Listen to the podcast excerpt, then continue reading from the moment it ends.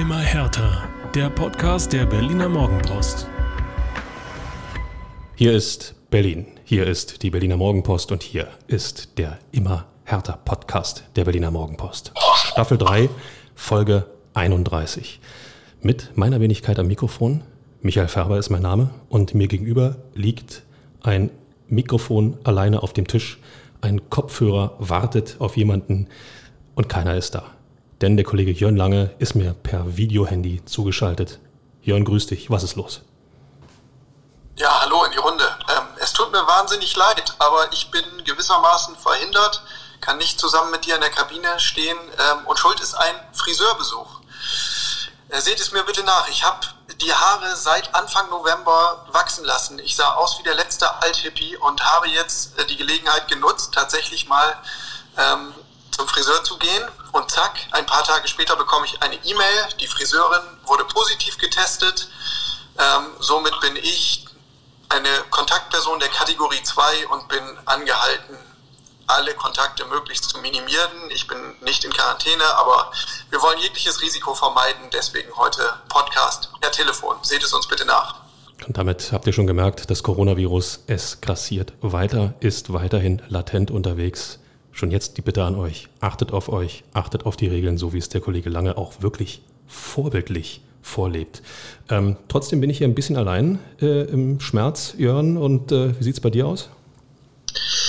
Ach ja, so ein bisschen äh, menschliche Wärme und Nähe täte tatsächlich ganz gut, denn das war jetzt äh, aus härter Sicht natürlich am Wochenende wieder ein derber Rückschlag. 0 zu 2 in Dortmund. Ich finde, das ist so ein Ergebnis, äh, das überrascht einen nicht wirklich, aber die Art und Weise, über die müssen wir natürlich ein bisschen ausführlicher sprechen. Äh, dazu gehört auch der Torwartpatzer von Rüne Jahrstein. Wir müssen auf die Tabellenkonstellation blicken und natürlich wollen wir auch ein bisschen sprechen über das Interview, das Carsten Schmidt, Herthas neuer CEO, gegeben hat. Ähm, jetzt nach 100 Tagen im Amt. Also du merkst schon, mehr als genug Themen auf dem Tablett und lass uns mal gleich einsteigen beim Spiel, würde ich sagen.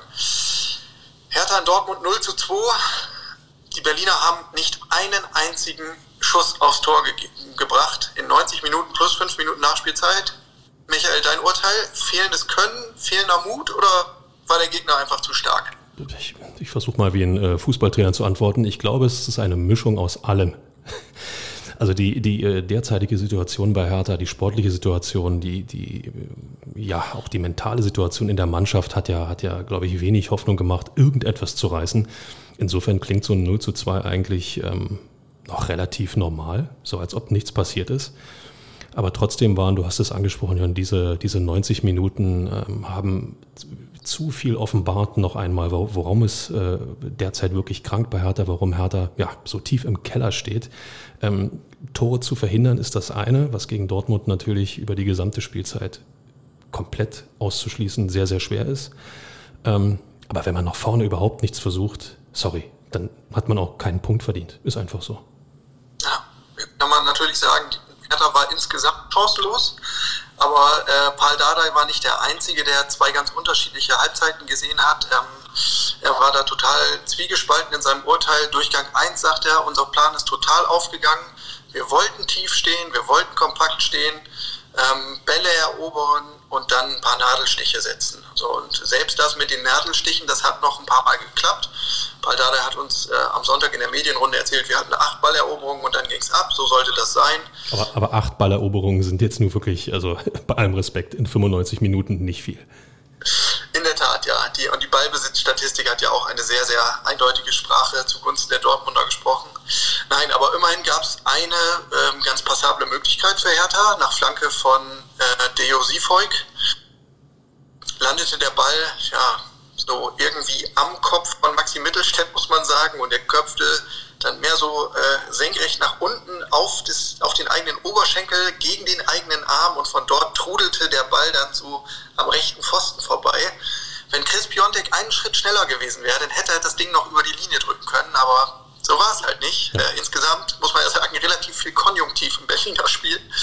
Nein, und deswegen war der Trainer eigentlich mit der ersten Halbzeit sehr im Reinen und er sagt, die zweite Halbzeit, es war überhaupt nicht in Ordnung, weil da ist der Plan nicht aufgegangen. Da wollte Hertha mehr investieren. Dada hat offensiv gewechselt mit Lecky, mit Luke Bacchio, aber da kam einfach nichts. Ähm, und das war insgesamt schon besorgniserregend. Absolut, muss ich dir zustimmen, Jörn. Ähm, wenn du Borussia Dortmund dazu zwingst, selber das Spiel zu machen, hast du eigentlich immer nicht oder sehr oft nicht die schlechtesten Karten. Dortmund, wissen wir alle, ist eine Mannschaft, die vor allen Dingen über Schnelligkeit kommt, über das Umschaltspiel, die Platz braucht, um, um, um ihr, ihr ja, schnelles, direktes Spiel zum Tor ausführen zu können. So, Hertha hat eigentlich das Paarsystem ausgepackt und hat gesagt, den Dortmundern versauen wir so richtig die Freude am Fußball. Nur, wenn Dortmund dich am eigenen Strafraum sozusagen bindet, dann gibt das bei Balleroberungen auch immer Möglichkeiten, den Raum, den Dortmund dann in der eigenen Defensive bietet, zu nutzen. Und wenn ein Luke Bakio auf dem Platz ist und auch wenn ein Piontek auf dem Platz ist, das sind Spieler, die schnell sind, sorry, da muss viel, viel, viel, viel mehr kommen. Und man kann 0 zu 2 verlieren, aber mit ein bisschen mehr Mut, ja, verliert man vielleicht auch, aber vielleicht passiert auch was, nur wenn man überhaupt nichts riskiert. also, ja, abmelden. Also der Trainer sah das relativ ähnlich, Michael. Ähm, der hat nochmal gesagt, Defensive, das ist Wille, das ist Disziplin, das ist Kondition, das kriegen wir alles hin. Aber offensiv, das ist eher eine Frage des Könnens und auch der Risikobereitschaft. Und er sagt, die haben sich alle viel zu sehr versteckt. Ähm, wir müssen eigentlich in so einem Spiel acht bis zwölf Abschlüsse hinkriegen, so und wir haben nicht mal eine Ecke geschafft. Und das tatsächlich, ich habe nochmal nachgeguckt, wirklich null Ecken, äh, schon eine reife Leistung, auch keine brauchbaren Stand irgendwie. Und äh, Paul Dardai hat das ähm, unmittelbar eigentlich auf die Psyche geschoben, auf die Psyche seiner Spieler. Ähm, er sagte, gute Spieler können auch unter Druck gut spielen. Und vielleicht hat der ein oder andere ein bisschen zu oft oder zu viel auf die Tabelle geschaut. Und es war ja so, Hertha hat in Dortmund am Samstagabend gespielt, am Nachmittag waren die Mainzer als Verfolger von Hertha im Einsatz und die haben 1 zu 0 gegen Freiburg gewonnen und damit natürlich den Druck erhöht. Niklas Stark hat nach Spielschluss gesagt, ja klar, das haben wir natürlich registriert und Abstiegskampf ist auch Kopfsache. Allerdings, wenn ich, wenn ich mich durch so ein Ergebnis dann aus der Bahn werfen lasse, was ähm, den Mut angeht, was ähm, ja, der Versuch angeht, die eigene Qualität zumindest äh, auf den Platz bringen zu wollen, dann habe ich ein echtes Problem, weil dass die Konkurrenz irgendwann mal punktet, ich glaube, davon muss man irgendwo ausgehen. Und ähm, umgekehrt ist es ja genauso, auch die Mainzer und, und äh, auch die Bielefelder äh, gehen irgendwie davon aus, dass Hertha mal wieder punktet. Dementsprechend treten die auch an. Aber wenn Hertha sich jetzt von, von einem solchen Spiel, von einem solchen Ergebnis derart beeinflussen lässt, ähm, also da wird mir komisch, sage ich ehrlich. Und in der Vorwoche, Michael, haben wir ja darüber diskutiert, was ist denn dieser Last-Minute-Sieg gegen Augsburg jetzt wert? Ist das ein Brustlöser? Ich gesagt, ja, kann was bewegen und dann spielst du in Dortmund, wo du nicht, äh, nur gewinnen kannst. Das muss doch irgendwie Kräfte freisetzen. Die zweite Halbzeit äh, jetzt vom Sonnabend hat, hat diese These äh, nicht gestützt, würde ich mal meinen. Ja, siehst du, und, und äh, du, du fährst den Sieg ein, du, du äh, stößt den Bock um nach, ich glaube, neun Spiele waren es, wo nicht gewonnen wurde. Und äh, das muss dir doch insofern Selbstvertrauen geben, dass du wenigstens irgendetwas versuchst und dich nicht in dein Schicksal ergibst und einfach betest, dass die Dortmunder das nicht gebacken kriegen. Und äh, das, das wirklich Kuriose ist ja, äh, eigentlich könnten die noch bis Dienstag spielen und würden nichts gebacken kriegen. Aber. Tja, dann nimmt das Unheil seinen Lauf. Es war wirklich ähm, defensiv von Hertha, wir haben das schon besprochen, eine anständige Leistung, vor allen Dingen Erlinger Haaland ist überhaupt nicht zur Entfaltung gekommen. Eine, eine Zahl dazu, eine Zahl dazu. Irgendwie in der 75. Minute waberte eine Statistik, Erling Haaland, Ballaktionen sieben. Ja? ja? Also in 75 Minuten sieben Ballaktionen, das heißt, der war überhaupt nicht auf dem Platz. Ja, genau. Und man hatte so das Gefühl, das wird jetzt wirklich ein Geduldsspiel für die Dortmunder. Hm, vielleicht wird es auch demnächst ein bisschen frustig und dann werden sie genervt und äh, machen Fehler. Äh, der Fehler kam dann von Berliner Seite leider. Ähm, es gab einen Distanzschuss von Julian Brandt aus gut 25 Metern und der flatterte aufs Tor zu. Zwar relativ hart, aber nicht besonders gut platziert. So, und Rüne Jahrstein war mit dieser Flugbahn, die ein bisschen abenteuerlich war, äh, offenbar überfordert. Auf jeden Fall hat er sich gar nicht so richtig zu wehren versucht. Die Hände gingen so halbherzig nach oben. Das erinnerte mehr an so eine äh, Baggerbewegung vom Volleyball. Also zumindest sieht das bei mir, wenn ich das im Sommer äh, im Sand versuche, so ähnlich aus. so, so, ja, so eine misslungene Baggerbewegung und zack, rauschte der Ball an ihm vorbei ins Netz 0 zu 1. Was war denn da los, Michael? Wie kann man das denn erklären? Bei so einem erfahrenen Keeper, 36 Jahre, ich weiß nicht, wie viele Spiele auf dem Buckel, war das der Wind? War das der böge Wind? Ich glaube, äh, der Schuss ging auch noch bergab. Nein. Ähm, ich, äh, ich komme komm von einer ganz anderen Seite eingeflogen. Das will in solchen Momenten eigentlich niemand hören. Aber äh, da stehen auch irgendwo immer noch Menschen auf dem Platz. Und ich glaube, jeder von uns, jeder von uns hat schon Situationen erlebt, wo er definitiv einen Blackout hatte, weil er in, weiß ich nicht, einer Millisekunde fünf Szenarien überlegt hat, wie er reagieren könnte. Und als er sich für eine entschieden hat, war es zu spät. Und ich glaube, eine solche Situation war das auch mit Rüne Jahrstein. Das sieht natürlich absolut bescheuert aus und steht da, staunt, wie der Ball geflogen kommt und äh, der Arm geht eigentlich nur hoch, weil der, weil der Luftdruck äh, ja, durch, die, durch die Flugbahn den Arm so ein bisschen nach oben zieht. So, so sieht es im Endeffekt aus. Ähm, du kannst dich natürlich hinstellen und ihn jetzt komplett in die Tonne treten und sagen, das darf nicht passieren. Das darf in so einer Situation auch nicht passieren, aber es ist absolut menschlich. Ich finde, das sollten wir bei aller Kritik, die berechtigt ist, nie vergessen. Ja. Nein, und die Statements äh, des Trainers, auch der Kollegen, ähm, die gingen jetzt überhaupt nicht in die Richtung äh, nach dem Motto, ja, da hat er uns aber einen Bärendienst erwiesen, sondern das war eher äh, stützend der Trainer hat gesagt, Grüne bleibt trotzdem eine Stärke. Auch das Piontek hat sich geäußert und hat gesagt, ähm, der hat uns schon so oft geholfen, ähm, der steht nicht zur Diskussion. So, und es ist ja auch nicht so, dass man jetzt mit Alexander Schwolo eine Nummer zwei hätte, äh, die jetzt bei der erstbesten Gelegenheit um die Ecke kommt und den Heckenschützen macht und irgendwie stichelt, ich hätte ihn gehalten. Also ich glaube, ähm, der Rühne wird sich wieder fangen. Der ist glaube ich, auch erfahren genug, um sowas zu verkraften. Ich Man muss ja auch sagen, er hat zwei herausragende Paraden gezeigt im Laufe des Spiels. Du nimmst mir das Wort aus dem Mund. Rune Jahrstein hat im Endeffekt dazu beigetragen, ähm, dass die Partie so lange so offen war, zumindest vom Ergebnis her. Und wenn ich an Augsburg denke und auch an die, an die Partien davor, gab es einige Situationen, wo er, wo er da war mit, mit äh, klasse Reflexen, mit, mit Präsenz auf, auf dem Platz. Und ähm, ich spule noch mal ein paar Monate zurück. Ich wurde äh, ziemlich zum Saisonbeginn so ein bisschen belächelt, als es dann hieß, Schwule oder Jahrstein, wer ist der bessere Torwart? Und ähm, ja, ich habe doch so eine kleine Lanze für Jahrstein gebrochen. Ähm, ich lag vielleicht nicht ganz falsch, sagen wir es mal so. Okay. Michael, äh, wenn wir uns das zweite Tor anschauen, das fiel ja eigentlich nicht mehr groß ins Gewicht. Ähm, fiel zu Beginn der Nachspielzeit das 0 zu 2 durch Yusufa Mokoko, das Wunderkind des BVB, der ist immer noch erst 16, ähm, bringt eine irrsinnige Physis mit, ist wahnsinnig schnell und wendig, ähm, lässt Niklas Stark stehen, als wäre es nichts und jagt Rune Jahrstein den Ball aus spitzem Winkel durch die Beine. Äh, ja, spannendes, sehr, sehr spannendes Talent, kann sich die Bundesliga darüber freuen, aber die entscheidendere Szene war doch gut zehn Minuten vorher die rote Karte gegen Vladimir Vida. Boah, also da blieb mir ein bisschen das Herz stehen, weil ähm, äh, in so einer Szene, wissen wir alle, können Verletzungen auftreten, die äh, Karrieren sofort beenden. Was ich dem Vladimir Rieder echt zugute halte, ähm, er ist ja kein Treter. Ja.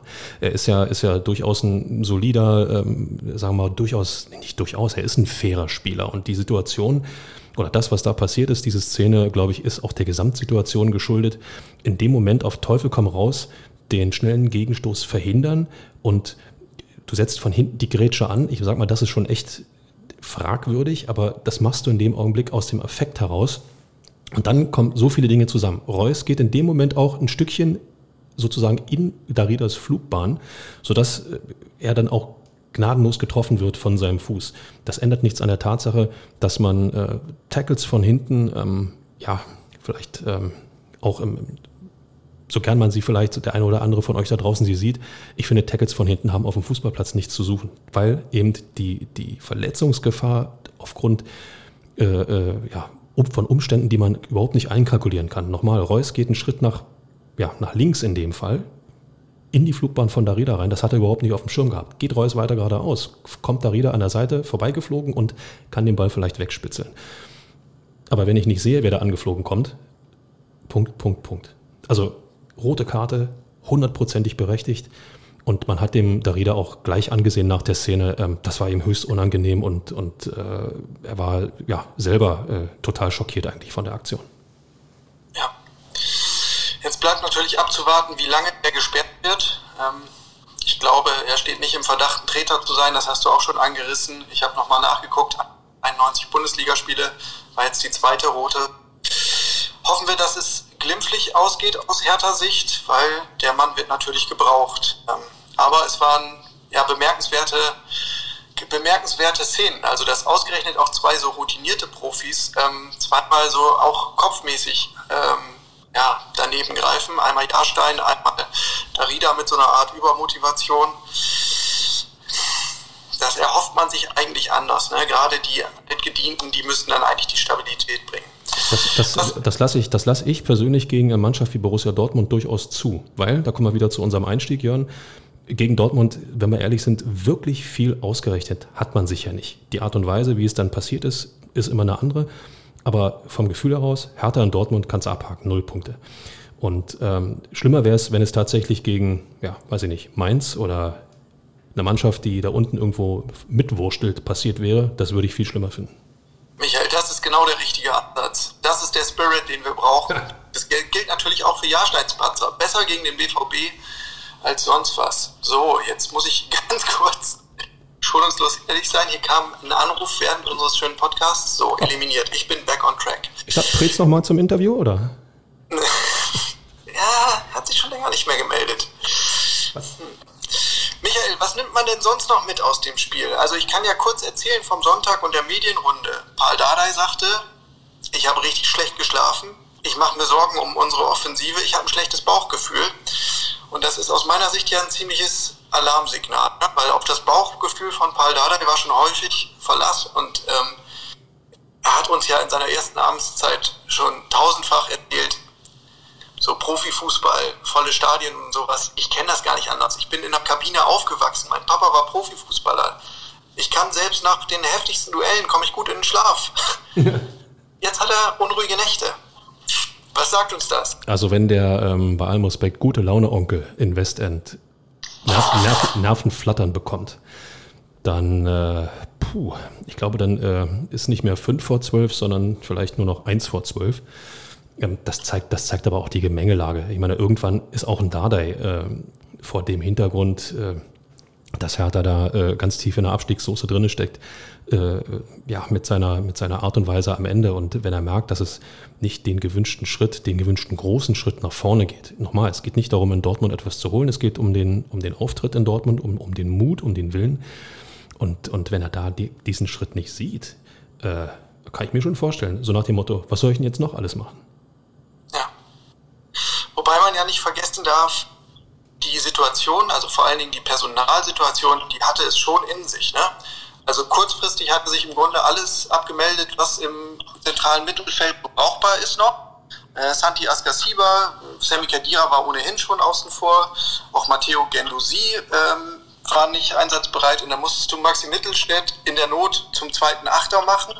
Dadurch äh, musste der linke Flügel neu besetzt werden mit Marvin Plattenhab. Der hatte ewig lang eine Adduktorenverletzung, hat glaube ich das letzte Mal Anfang Januar gespielt. Also schon diverse Unwägbarkeiten. Ähm, auch das, was von der Bank gekommen ist dann. Matthew Leckie, sieh es mir nach, aber über den möchte ich mich nicht mehr auslassen. Und auch Javairo Dilrosun. Warum eigentlich nicht? Und auch ja. aus einer Verletzung. Ähm, von denen darf man jetzt vielleicht auch nicht unbedingt Wunder erwarten. Insofern finde ich, kann man schon guter Dinge sein, dass wenn da der ein oder andere zurückkommt ähm, ins Team, dass das alles auch wieder mehr Form annimmt und äh, eine bessere Figur abgibt. Ähm, ich ja, war deshalb irgendwie fast so ein bisschen überrascht von, von den mahnenden, von den sehr mahnenden Worten, die Dadai gewählt hat. Aber das ist auch Psychologie.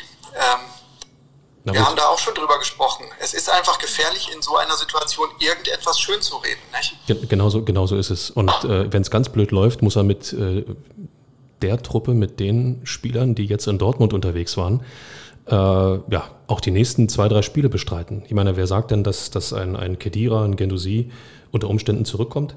Ähm, in, äh, zum, am nächsten Wochenende äh, also mit anderen Worten, wenn die Jungs, die jetzt zur Verfügung sind, äh, nicht die Leistung bringen, die man sich erhoffen darf, und die Jungs sind eigentlich nur schon, ja, zweite Wahl, was soll da noch kommen? Und insofern kann ich schlaflose Nächte nachvollziehen. Gucken wir noch einmal auf die Ergebnisse, auch wenn es wirklich weh tut. Mainz gewinnt in Freiburg Am Sonntag zieht Bielefeld nach und gewinnt in Leverkusen. Unfassbar, unfassbar Bayer Leverkusen, äh, nur dies am Rande. Ähm, ich habe das komplette Spiel gesehen. Die haben sich so abgemüht und Bielefeld hat mit Mann und Maus und Herz verteidigt und setzt dann der Konter zum 2 zu 0 war äh, eine Mischung aus äh, Slapstick und, und wie wir sind jetzt frei vor dem Tor und ach, ich mache ihn doch rein. Äh, also Wahnsinn, echt Wahnsinn. So, und dann hast du noch den ersten FC Köln, ähm, der nach 1 zu 0 Führung noch 1 zu 2 verloren hat. Und da muss man ja aus härter Sicht wirklich sagen, besten Dank äh, nach Köpenick, dass Union das Ding noch gedreht hat. Äh, sonst sehe es noch finsterer aus. Aber nichtsdestotrotz, durch den Bielefelder Sieg ist Hertha jetzt zum ersten Mal in dieser Saison auf dem Relegationsplatz gelandet. Dun, dun, dun.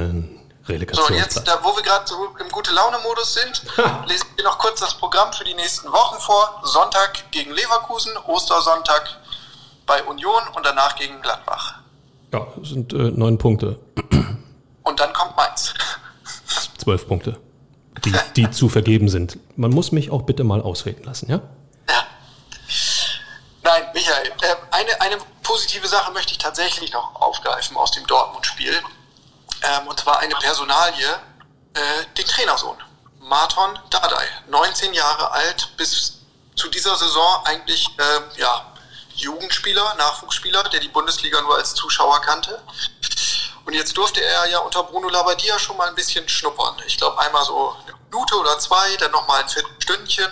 Und inzwischen ist er seit vier Spielen Stammkraft in der Dreierkette und wirkt da abgeklärt und ruhig, als wäre er ein alter Hase.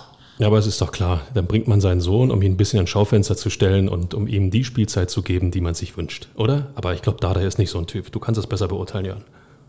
Naja, also Fakt ist ja, dass sowas immer eine schwierige Nummer ist. Ne? Es geht ja auch immer um Einsatzprämien etc. Ähm, und wenn ein Vater da seinen Sohn bevorzugt, äh, puh, das kann in einer Mannschaft auch schon mal zu komischen Stimmungen und Tendenzen führen. Aber durch die Verletzung von Jordan Torunariga allein ähm, besteht die Gefahr akut nicht. Und hinzu kommt ja, dass Martin Dardai auch einen riesen Job macht. Ähm, ich habe jetzt bei, bei Papa Paul mal nachgefragt, wie er das alles sieht und er sagt, ich will ehrlich sein, mich überrascht das nicht wirklich und alle anderen in der Akademie auch nicht, weil er sagt, bei Marton war es eigentlich schon in der Jugend so, dass immer alle den Eindruck hatten, der spielt ja wie ein 30-Jähriger. ähm, ein gutes Passspiel. er hat erzählt, so dass ähm, in, in Jugendspielen der Gegner manchmal quasi so kreisartig wie beim Handball versucht hätte, so eine so, so einen Wall um Marton Dada zu bauen, um sein Aufbauspiel auszuschalten. Auch nicht schlecht. Da bin ich leider nie äh, Zeuge geworden dieses Schauspiels, aber das klingt abenteuerlich. Naja, und der Rest ist dann auch ein bisschen Physis. Ähm, 1,88, er ist schon recht robust und vor allen Dingen ist er schnell. Ähm, das hat Paul Dardai nochmal hervorgehoben. Ähm, er gehört zur Top 10, was, was die 100-Meter-Sprints bei Hertha betrifft. Ähm, er läuft die 30 Meter sehr, sehr schnell unter vier Sekunden. Und er sagt, lange Bälle mit Schärfe, die hat er auch drauf, aber das kommt dann vielleicht noch. Wir wollen ja auch nicht zu viel erwarten. Ähm, Dazu hat er noch erzählt, Kabinenstanding ist auch in Ordnung. Ist ein fleißiger, höflicher Junge, also ganz der Vater, wenn man so will. Ja, natürlich, natürlich. Was soll er jetzt auch anderes sagen? Also die andere Variante wäre, dass er, ähm, wie man das ja dann oft auch hat, äh, überkritisch ist und äh, im Grunde genommen viel, viel mehr von ihm erwartet als von einem gestandenen 30-jährigen Bundesliga-Profi. Aber Fußball findet auf dem Platz statt und alles entscheidet sich auf dem Platz.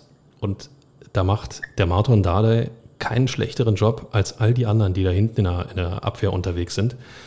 Ähm, insofern, ähm, ja, ist äh, ein kleiner Lichtblick und ähm, nährt auch so ein bisschen die Hoffnung, dass da vielleicht doch ein Talent dran wächst, was ähm, ja, Hertha BSC sehr, sehr gut tun könnte in der, in der nächsten Zeit. Definitiv. Was war denn sonst noch so los, Michael, in der Woche? Oh. Achso, Frank Nick hat einen neuen Job. Ah, Nämlich? Na, naja, ganz spruchreif ist es noch nicht, aber dem Vernehmen nach soll er in Gelsenkirchen anheuern. Ja, wenn die sich da einigen. Da, da, zerfleischt sich ja schon wieder der, weiß ich nicht, Aufsichtsrat mit dem nächsten und der dritte mit dem vierten und der zweite mit dem ersten. Ähm, also, wenn ich, wenn ich Ralf Rangnick wäre und mir das zu Gemüte führe, dann sage ich, liebe Leute in Königsblau, steigt ihr mal schön ab und macht euer Ding, aber sorry, so nicht. Dann könnt ihr auch gleich zu Hertha kommen, oder? Ja, nur das, das mit dem Abstieg vielleicht sollte man da nochmal überlegen. Sehr richtig. So, dann gab es äh, News um Freddy Bobic. Da gab es unter der Woche eine Aufsichtsratssitzung in Frankfurt, wo die Eintracht-Honorationen nochmal darauf hingewiesen haben, äh, sie haben aber einen gültigen Vertrag, Herr Bobic, und so einfach äh, zu sagen, ich bin im Sommer dann mal weg, das geht so nicht. Kasching. Also das ist nochmal jetzt verbrieft, ähm, lag ja ohnehin in der Luft, aber wenn Hertha wirklich Freddy Bobic an Land ziehen will, dann wird es eine Ablöse brauchen. Also das, das war auch ein äh, Ergebnis dieser Sitzung, dass man gesagt hat, potenzielle Abwerbekandidaten können sich mehr melden bei unserem Vorstand und der verhandelt dann. Aber das war doch, das war doch klar. Dass, ich meine, dass Frankfurt äh, Freddy Bobic, der einen laufenden Vertrag über den Sommer hinaus besitzt, nicht einfach so, ach hier, Unterschrift, tschüss, äh, guten Tag und guten Weg. Also, das ist doch logisch.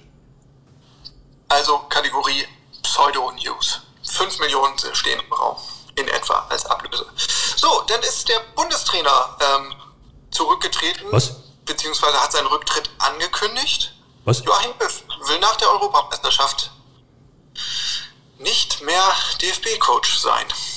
Und da hat mich der Kollege Dietmar Wenk, der im Podcast auch schon mal zu Gast war, gefragt, sag mal, Jörn, wäre das nie einer für Hertha? Ja. Hat doch einen Wohnsitz in Berlin. Überragend. Also, Da war ich so verdutzt, dass ich erstmal gar nicht wusste, was ich sagen soll. also äh, ja, ich weiß auch ehrlich gesagt gar nicht, was ich zu der Ankündigung sagen soll, weil die kam irgendwie aus dem Nichts. Auch wenn viele sicherlich von euch da draußen sich das wünschen.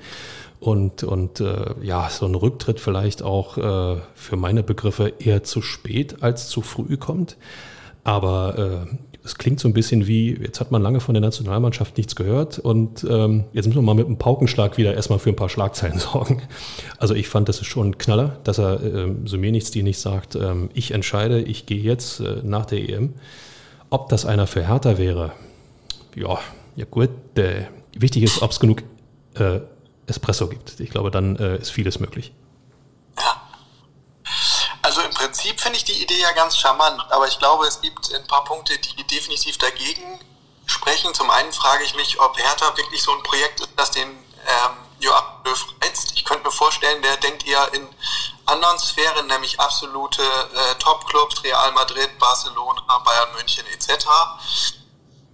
Aber Löw, Löw, bei dem, Jörn Löw bei den Bayern mit noch Karl-Heinz Rummenigge in Charge und äh, dem äh, zurückgetretenen, aber äh, immer angriffslustigen Uli Hoeneß noch im Hintergrund. Uhu. Also das möchte ich mir auch nicht vorstellen. Also dann, dann lieber doch zu Hertha, aber das ist genau das gleiche wie Rangnick und Schalke. Warum sollte Löw sich in der jetzigen Situation Hertha BSC antun? Ja, und da, da ist meine Antwort äh, vor allen Dingen die terminliche Konstellation, natürlich das K.O.-Kriterium. Also er müsste ja zeitnah irgendwie signalisieren, okay, ich finde Hertha spannend. Wenn das denn publik wird, dann heißt es, äh, Löw, ach so, so sieht also der Tunnel für die EM aus. Neuen Job annehmen, mhm, fraglich. Und außerdem ist es, wäre es ja auch ähm, mit dem EM-Turnier nicht vereinbar. Also du musst ja von da aus direkt in die Saisonvorbereitung und deswegen. Lass die mal aus Versehen, lass die mal aus Versehen wirklich Europameister werden. Dann äh, kommst du im Endeffekt und hast noch drei Wochen, um jeden mal guten Tag zu sagen und dann ist schon der erste Spieltag. So sinngemäß. Ja, also das macht, Also überhaupt, das macht mal- überhaupt keinen Sinn. Charmante Idee, aber noch nicht. Yes, noch, nicht. nicht. Da ist er wieder, der Positiv-Jörn. So, positiv. Äh, die, die Positivität und der Optimismus in Person, das war gewissermaßen Carsten Schmidt in seinem Wahnsinn. Interview im Branchenmagazin Horizont. Das ist äh, vergangene Woche erschienen. Anlass war ähm, der Umstand, dass Carsten Schmidt jetzt 100 Tage im Amt ist bei Hertha als Vorsitzender der Geschäftsführung. Stopp, kurz mal innehalten. 100 Tage ist das schon wieder her. Ja, dass Carsten Schmidt äh, sozusagen das Ruder übernommen hat. Ähm, Kinder, wie die Zeit vergeht. Mal einen Ja. Moment innehalten, ja? Und was alles passiert ist in der Zwischenzeit. Labadia weg, Preetz weg, Dardai wieder da, meine Herren. So, und der, der Knallersatz ähm, dieses Interviews war im Grunde der folgende. Und zwar sagte Carsten Schmidt angesprochen auf die Vision bei Hertha. Ich zitiere, wir wollen die größte Aufholjagd, die der deutsche und vielleicht der internationale Fußball je erlebt hat, einleiten und zum Erfolg führen. Also, Entschuldigung, wenn ich loslache, aber kannst du mir mal die Nummer von seinem PR-Berater geben? Der Mann ist ja sensationell. Ähm, mal abgesehen davon, dass das in Dortmund gerade mit der Aufholjagd, äh, zumindest der Startschuss, äh, ja, absoluter Rohrkrepierer war. Ähm, ich finde das schon bemerkenswert, wie Carsten Schmidt sich dort hinstellt und mit anderer Art und Weise, äh, ich hoffe mal nicht, aber es hat den Anschein, das fortführt, was wir unter einem gewissen Jürgen Klinsmann zu spüren bekommen haben, nämlich, Achtung, jetzt kommen wir. Ja, es, es war schon, ähm, es waren schon markige Worte. Es gab auch so einen Jürgen Klopp-Vergleich, äh, als Klopp damals in Liverpool ähm, angetreten ist, hat er gesagt, ihr müsst von äh, Zweiflern zu Gläubigen werden und wir wollen ins obere Drittel unbedingt. Er hat gesagt, Gladbach, Frankfurt, Wolfsburg, die haben doch gezeigt, dass es möglich ist. Und ähm, das erzählt er natürlich nicht zufällig. Äh, Carsten Schmidt als früherer Sky-Chef ist ein absoluter Medienprofi. Außerdem war es ein schriftliches Interview, also da wird nochmal gegengelesen und autorisiert. Das ist alles schon bewusst lanciert. Ähm, und ja, bleibt natürlich hängen. Ähm, fest steht, er hat keine Angst vor möglichen Hämen, die auf ihn einprasseln werden, ähm, falls das denn alles in die Hose geht. Und das unterscheidet ihn ja ganz stark äh, von Michael Preetz, muss man sagen. Aber Michael, du wolltest gerade noch was sagen dazu. Ja, lieber, lieber man hat Vision als keine. Das ist, das ist ja schon in Ordnung. Insofern ähm, beste Grüße an Carsten Schmidt und äh, weiter so. Die nächste Frage ist, wenn er von der größten Aufholjagd spricht, welchen Zeitraum meint er denn dort? Ähm, meint er den strukturellen, die strukturelle Aufholjagd oder meint er tatsächlich jetzt noch diese neun Spiele in der Bundesliga und äh, die Hoffnung, dass Hertha vielleicht doch noch in den UEFA Cup oder äh, heißt ja nicht mehr UEFA Cup, in die Europa League kommt? Ähm, wenn er das gemeint hat, diese neun Spiele, ähm, sorry, äh, ohne Worte. Ich bin sprachlos. Nein, also da, da kann ich dich beruhigen, da ging es äh, um den strukturellen äh, Aufschwung. Ausgangspunkt war die Frage nach dem Projekt Goldelse. Das ist ja dieser sag mal, Fünf-Jahresplan bis 2025, ähm, mit, dem man, mit dem man große Schritte machen will. Ähm, so, und diese Tonalität, die, die ist natürlich neu bei Hertha. Ne? Also Michael Preetz Duktus war ja immer, ja klar, wir wollen irgendwann und perspektivisch, aber man immer langsam und nicht zu viel erwarten und bloß keine forschen Ziele ausgeben. Das wurde ihm ja auch häufig vorgeworfen. Ähm, also alle Preetz-Kritiker in dieser Hinsicht, die können sich jetzt nicht mehr beschweren, ähm, so der, der Sound, der Sound in Westend äh, ist ein ganz neuer. Das ist, das, ist, das ist gut, ja, und das ist gut. Wichtig ist nur, nichts verkünden und nichts tun wirkt zwar nicht gerade positiv, aber viel verkünden und nichts tun, das wirkt noch viel, viel schlechter. Also insofern müssen diesen Worten jetzt auch Taten folgen. Ich glaube aber, und das haben wir ja, als Michael Preetz äh, abgelöst wurde und äh, in seinem Zuge Bruno Labbadia, Jörn, haben wir auch thematisiert, die Chance, jetzt endlich träumen zu können, endlich Visionen angehen zu können, die ist ja da. Und äh, ich glaube, Carsten Schmidt hat mit diesen Worten einfach nur mal dokumentieren wollen, Hertha ist am Aufwachen, oder? Ja, auf jeden Fall. Ähm, und äh, er steht wirklich für, ein, für eine neue Unternehmenskultur. So viel kann man jetzt, glaube ich, nach den 100 Tagen schon mal sagen. Das betrifft auch zum Beispiel den Umgang äh, mit Lars Windhorst, mit Herthas Investor.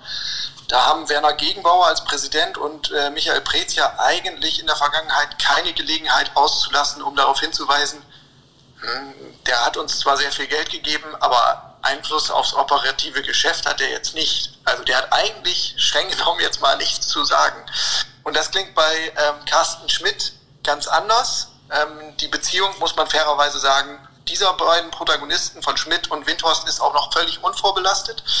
Ähm, aber als er gefragt wurde, wie ist denn der Einfluss jetzt vom, vom Finanzier, da sagte er genau richtig. Äh, Lars Windhorst hat ein Kompetenzteam aus Experten für Sport, Wirtschaft und Kommunikation um sich versammelt, die sehr kämpferisch an unserer Seite arbeiten. Wir sind wirklich in einem konstruktiven und partnerschaftlichen Dialog. Und ähm, ja, ich, ich glaube, ähm, das ist auf jeden Fall der cleverere Weg, um mit dem Windhorst-Lager umzugehen. Ja, natürlich. Äh, und vor allen Dingen ähm, wird damit auch so ein bisschen vermieden, dass man denn als Hertha BSC doch urplötzlich mit zwei Stimmen spricht und äh, oder aneinander vorbei kommuniziert. So, ja, den, den Eindruck hatten wir ja äh, in, den, in den ersten Monaten äh, mit, mit Preetz und, und Windhorst, auch mit Gegenbauer und Windhorst, dass es ähm, eigentlich eher in unterschiedliche Richtungen ging. Also nach vorne, ja, aber äh, eher in unterschiedliche Richtungen. Und äh, Carsten Schmidt macht im Endeffekt genau das Richtige als, als äh, ja, der neue starke Mann von Hertha BSC. Nimmt er praktisch den Investor mit ins Boot und sagt, wir rudern jetzt gemeinsam nach vorne. Wir wollen jetzt gemeinsam nach vorne rudern. Ähm, klingt alles noch sehr theoretisch, aber alles beginnt mit dem ersten Schritt und ich glaube, dieser erste Schritt muss nicht falsch sein. Jo. Und ganz ähnlich soll es offenbar in der Stadionfrage laufen. Ähm, also das war ja Hertha, bis Moment, jetzt Hertha, will, Hertha will ein neues Stadion. Ja, ein absolutes Desaster. Habe ich schon ganz vergessen. Hertha will ein neues Stadion. ja, tatsächlich, da war ja was. So ein Mammutprojekt, ja. was, was ganz entscheidend wäre für die Zukunft des Clubs, äh, fast in Vergessenheit geraten. Ähm, da durfte sich ja Klaus Teich als Stadionmanager probieren, drei Jahre lang. Dem ist es, um es mal vorsichtig zu formulieren, nicht so wirklich gelungen, ähm, offene Türen im Berliner Senat einzunennen. Er hat es geschafft, dass die Türen noch abgeschlossen werden, die ohnehin schon zu sind. Ja, und der Schlüssel dann in die Spree geworfen wurde. So, genau so. Naja, und da sagte ähm, Carsten Schmidt jetzt, da wollen wir einen Neustart. Ähm, er hat zwar auch gesagt, es ist ein Wahljahr und da ist sehr, sehr unwahrscheinlich, dass sich irgendwie zeitnah was bewegt. Da brauchen wir ein bisschen Geduld, aber eben auch eine neue Haltung. Und er sagt, diese Attitude äh, nach dem Motto, macht mal Platz, jetzt kommt härter, das wird uns auf jeden Fall nicht voranbringen. Und das war natürlich nochmal ein, ja, ein galanter Seitenhieb auf deine Vorgänger in dieser Stadionfrage. Aber völlig richtig. Wenn du etwas äh, von dieser Größe, von diesem Ausmaß und auch von dieser Veränderung erreichen willst, musst du immer selbst den, sozusagen vorangehen mit Idee, mit Finanzierung, mit Konzepten und musst von dir aus etwas hinlegen, äh, wo du alle Eventualitäten mit einpreist. Du kannst nicht darauf pochen und sagen, hier wollen wir hin und jetzt, lieber Senat, liebe Regierung, ihr müsst jetzt für alles andere sorgen. Nein, man selber will ja etwas verändern und für den einen oder anderen äh, Berliner wird das eine massive Veränderung werden, wenn sich die Pläne so verwirklichen, wie Hertha sich das vorstellt. Und dann muss ich selber aktiv vorangehen und dem Senat einfach präsentieren, wenn es denn soweit ist. Schau mal, hier ist das Konzept, hier sind alle Eventualitäten und wir haben mehr Zustimmung als Ablehnung. Alles, was uns fehlt, lieber Senat, ist euer Okay. Und ich glaube, das ist der richtige Schritt, den Carsten Schmidt dann äh, gesagt hat. Dieses macht mal Platz, jetzt kommt Hertha. Kannst du vergessen. Ja, definitiv. Es bleibt ein Thema, das wird uns noch über viele Jahre begleiten. Ähm, ich bin sehr gespannt, wie das ausgeht. Komm, kleine Wette, kleine Wette. 2025 sollte ja das neue Stadion stehen. Äh, ich glaube, das schaffen sie nicht mehr ganz. Okay, ich äh, präzisiere die Wette. Erster Spatenstich bis 2025. Große Skepsis. Verdammt, nimmt mir das Wort aus dem Mund. So, dann lass uns aber wieder fußballerisch vorausblicken. Yes. Beziehungsweise, warte, ich hole dich nochmal ab. Wir hm. haben jetzt unter Paldade sieben Spiele erlebt. Ähm, bislang stehen vier Punkte zu Buche. Es kam die Frage auf, ähm, Herr Dada, Sie schnüren doch immer so vier Spielepakete mit Punktvorgaben, mit Zielvorgaben. Wie sieht es denn da aus? Das zweite Paket, das war jetzt, ich äh, rekapituliere nochmal, Wolfsburg, Augsburg, Dortmund, jetzt kommt Leverkusen zum Abschluss. Der Trainer sagt, wenn wir gegen Leverkusen gewinnen, dann sind wir immer noch im Soll. Für wie wahrscheinlich, wo wir gerade bei dem, für wie wahrscheinlich hältst du es, dass Hertha gegen Leverkusen gewinnt? Ich meine, Arminia Bielefeld hat bewiesen, Bayern 04 ist schlagbar. So, und zwar im Hexenkessel bei Arena. Ja, also ich glaube, äh, die Stimmung in Leverkusen ist ob mit, ob ohne Zuschauer immer gleich. Insofern, ähm, ja, es war schon, war schon ähm, erstaunlich, dass Bielefeld dort gewonnen hat. Aber genau das ist der Punkt. Wenn die Bielefelder Mannschaft das mit Leidenschaft, mit Willen und mit Mut schafft, auswärts in Leverkusen zu gewinnen, warum soll Hertha zu Hause auf eigenem Terrain äh, das Ganze nicht auch äh, schaffen? Und wir haben uns ja auch schon darüber unterhalten, dass ohne Fans der Heimvorteil ein bisschen schwindet, aber er ist immer noch da. Denn man kennt die Kabine, man kennt die Wege, man kennt äh, ja auch die Atmosphäre in dem leeren Stadion wie keine andere Mannschaft sonst. Und das ist etwas, was sich Hertha BSC endlich mal zunutze machen muss. Und Leverkusen hat wieder alles bestätigt, was sie in den letzten 20 Jahren immer wieder befeuert haben. Ein guter Start. Oh, jetzt sind sie aber Meisterschaftskandidat. Und dann geht die Rückrunde los und das Taumeln beginnt. So viel zu, zum Thema Club-DNA. Vizekusen. ja. Michael, aber weil du sagst, äh, Heimvorteil, ähm, nicht zu vergessen, es gibt ja schon wieder einen neuen Rasen dann im Olympiastadion. Das ist eine Rasenentwicklung bei Hertha. Ich habe das immer gesagt. Sehr schön. Was die Personalsituation betrifft, da ist es gerade ein bisschen schwer zu prognostizieren, wie sich das entwickelt. Also bei Sami Khedira wissen wir, der hat noch immer nicht wieder trainiert. Matthäus Kunja ist auch fraglich. Askar Sieber, Edu Löwen, ähm, auch andere Kandidaten da scheint es eher leichte Blessur zu sein, aber da wollte der Trainer noch nicht so richtig drüber sprechen. Er hat nur gesagt, auch mit Verweis auf Jordan Torunariga, der ja eigentlich in der Vorwoche schon wieder im Training war, und auch ähm, Nemanja Radonjic, das sind so ein bisschen grenzwertige Fälle. Äh, O-Ton, ich brauche im Abstiegskampf Spieler, die 100% sicher sind, und das ist so zu verstehen, ähm, dass es dabei nicht nur um die körperliche Komponente, sondern auch um die mentale, um die psychische geht.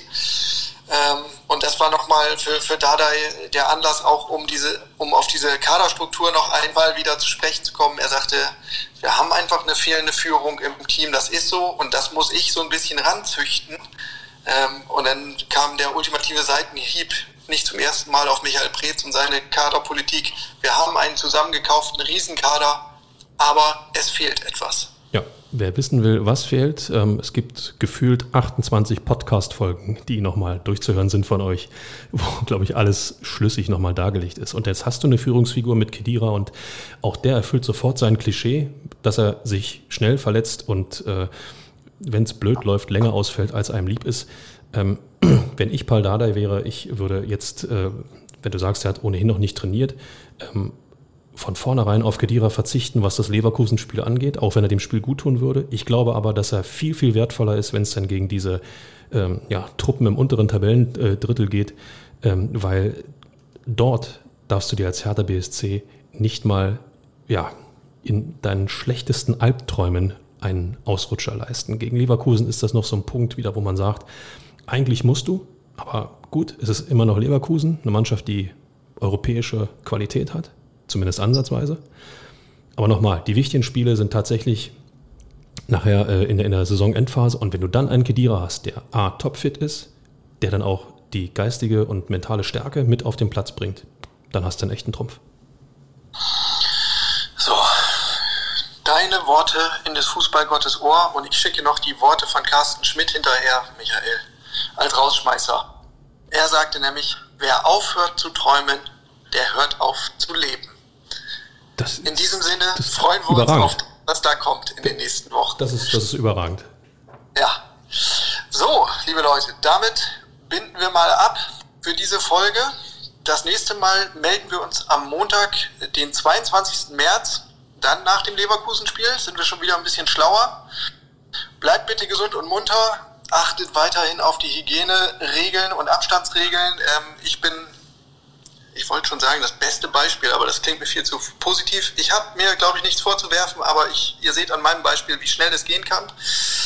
Ähm, insofern passt auf euch auf, haltet den Kopf oben und das Schlusswort, Michael, das hast wieder mal du in der Nachspielzeit. Die Nachspielzeit beträgt eine Minute. So, Relegationsplatz also, ja. Das musste ja so kommen. Neun Spiele hat Hertha noch Zeit für den Klassenerhalt wenn da bloß nicht dieser unsägliche Countdown wäre. Neunmal hintereinander hat Hertha nicht gewonnen.